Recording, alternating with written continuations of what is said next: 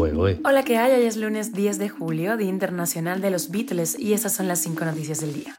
Esto es Cuba a Diario, el podcast de Diario de Cuba con las últimas noticias para los que se van conectando.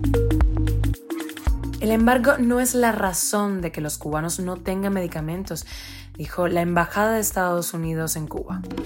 Y se están produciendo cancelaciones masivas de permisos de viajes a Estados Unidos de los cubanos con doble nacionalidad.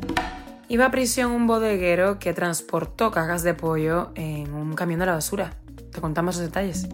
Llegan a Cuba 20 influencers españoles y surge la pregunta si van a salvar el turismo o a lavar la cara del régimen. Y ya es oficial, Nayib Bukele se presentará a las próximas elecciones presidenciales. Esto es Cuba a Diario, el podcast noticioso de Diario de Cuba. La Embajada de Estados Unidos en Cuba advirtió que el embargo de Washington contra La Habana no es la razón por la que los cubanos no tienen medicamentos en el país, como asegura el régimen de la isla, y también reiteró días atrás el canciller Bruno Rodríguez. La Embajada de Estados Unidos confirma que sí se puede importar medicamentos a la isla desde Estados Unidos. Aseguran que desde principios de este año, Estados Unidos aprobó casi 900 millones de dólares en exportaciones médicas a Cuba y el año pasado más de 800 millones de dólares, doblando la cifra del 2021. La embajada invitó a todos los que quieran pues, comprobar esa información pública a acceder al sitio web del Departamento de Estado de Estados Unidos en el que se explica cuáles son las excepciones del embargo. Cuba a diario. Numerosos cubanos con doble nacionalidad residentes en España y otros países han visto canceladas sus autorizaciones de viaje sin visado a Estados Unidos, denominadas ESTA, en virtud de un cambio en la medida que entró en vigor el pasado jueves 6 de julio. La decisión afecta además a todos los españoles que hayan estado en Cuba desde el 12 de enero de 2021, quienes verán canceladas sus autorizaciones debido a la inclusión del régimen cubano entre los estados patrocinadores del terrorismo. De acuerdo con testimonios recogidos por Diario de Cuba, numerosos cubanos residentes fuera de la isla que contaban con la autorización del ESTA han recibido un correo electrónico informando que ese permiso ha sido revocado. En caso de que quieran viajar a Estados Unidos, deben solicitar un visado de no inmigrantes en los consulados de Washington en el mundo. Estaremos muy pendientes de esto. Y el gobierno del municipio de 10 de octubre en La Habana anunció sanciones contra el administrador de una bodega que autorizó el traslado de pollo destinado a la venta liberada a la población en un camión de basura. Esto debido a la realidad que se vive con el transporte en la isla. El administrador de la unidad reconoció la comisión del hecho y su gravedad. Argumentó además que el transporte destinado al traslado del pollo sufrió una rotura, por lo que continuó su traslado en el primer medio de transporte que pasó, en este caso un camión de la basura.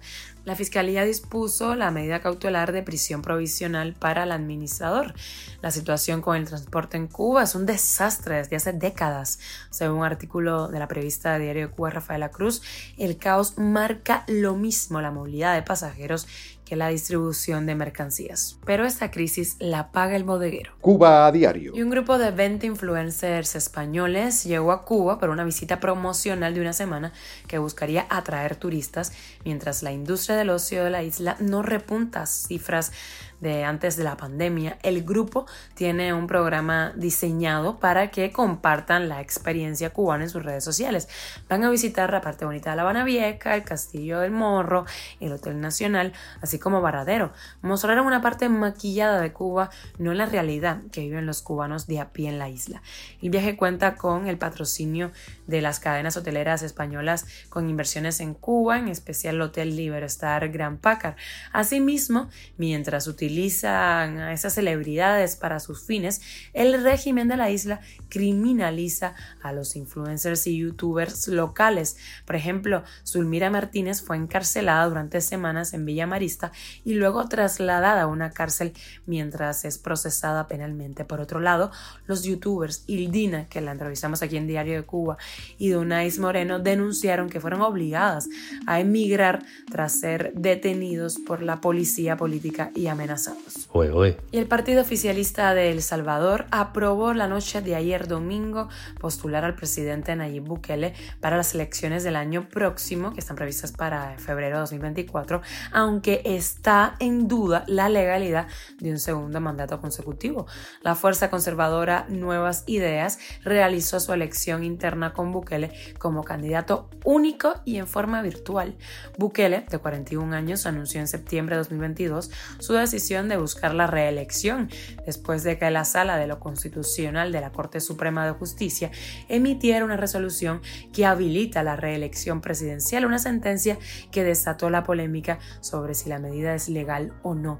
Hasta antes de esta decisión de jueces constitucionalistas elegidos en un proceso señalado además de irregular, un presidente debía esperar 10 años para intentar buscar nuevamente la presidencia. Esto es Cuba a Diario, el podcast noticioso de Diario de Cuba, dirigido por Wendy Lascano y producido por Raiza Fernández. Y hasta aquí las noticias por hoy. Estoy de vuelta al ruedo, así que mañana más aquí en Diario de Cuba. Y recuerda que estamos contigo de lunes a viernes en Spotify, Apple Podcast y Google Podcast, Telegram y síguenos en redes sociales. Yo soy Wendy Lascano y te mando un beso enorme.